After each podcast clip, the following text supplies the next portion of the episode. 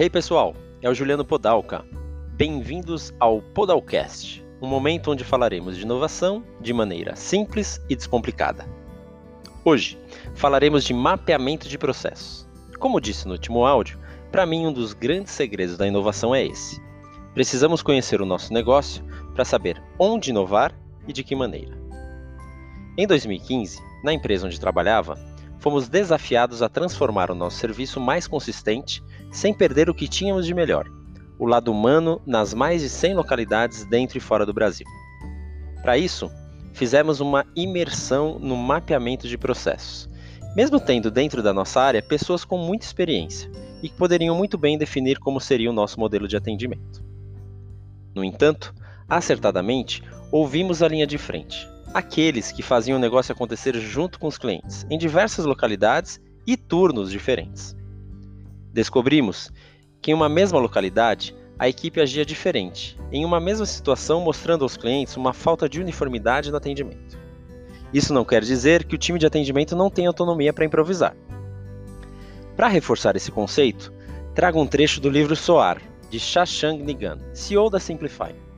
Lá, ele compara os atendimentos da Singapore Airlines e da Finnair, empresas que atuam em mercados semelhantes. A primeira, a padronização é tão previsível que você já sabe como os funcionários irão se comportar.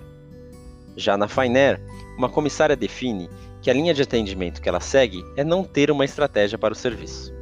Para mim, a união dessas duas culturas é vencedora. Ou seja, ter estabelecido qual é o jeito do atendimento, mas com um empoderamento na linha de frente, que permita quem está atuando na hora da verdade com os clientes tenha uma autonomia para individualizar o atendimento. Muitos frutos surgiram desse trabalho. Com a padronização dos processos, várias inovações vieram através desse conhecimento profundo do negócio. Você quer inovar na sua empresa? Na sua vida? Faça para o seu time ou para você mesmo as seguintes perguntas: o que você faz quando assume seu posto de trabalho? Quais os materiais de trabalho você utiliza? O que ajudaria a melhorar a sua produtividade no setor? Não deixe de registrar todas as respostas, independente da viabilidade de execução ou financeira que o ambiente esteja. A partir daí, faça uma matriz de ideias, separando em quatro quadrantes.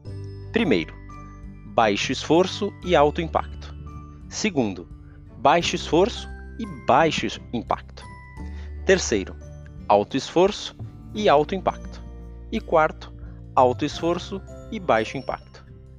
Foque sempre no primeiro quadrante. Ele traz os quick wins, coisas boas sem muito esforço. Depois no segundo, mesmo não trazendo grandes impactos, se é fácil para fazer, por que não? Os quadrantes 3 e 4 provavelmente são ações mais estratégicas e que devem demandar mais tempo de desenvolvimento e um aporte financeiro para realizá-las. Se possível, separe um tempo exclusivo para isso e pessoas dedicadas para essa entrega, pois sem foco e dedicação, elas nunca sairão do papel. É importante também sempre compartilhar as realizações dessas ideias com todos os que participaram. Isso vai elevar o engajamento da equipe. Escreva os seus processos Crie fluxogramas, procedimentos, caderno de anotação pessoal, qualquer coisa que você consiga registrar quem é você, onde está e onde quer chegar. Como diria o bom mineirês, Dom Cossô, On Contou e Proncovô. Não se apegue às coisas escritas para sempre. Rode o PDCA sempre.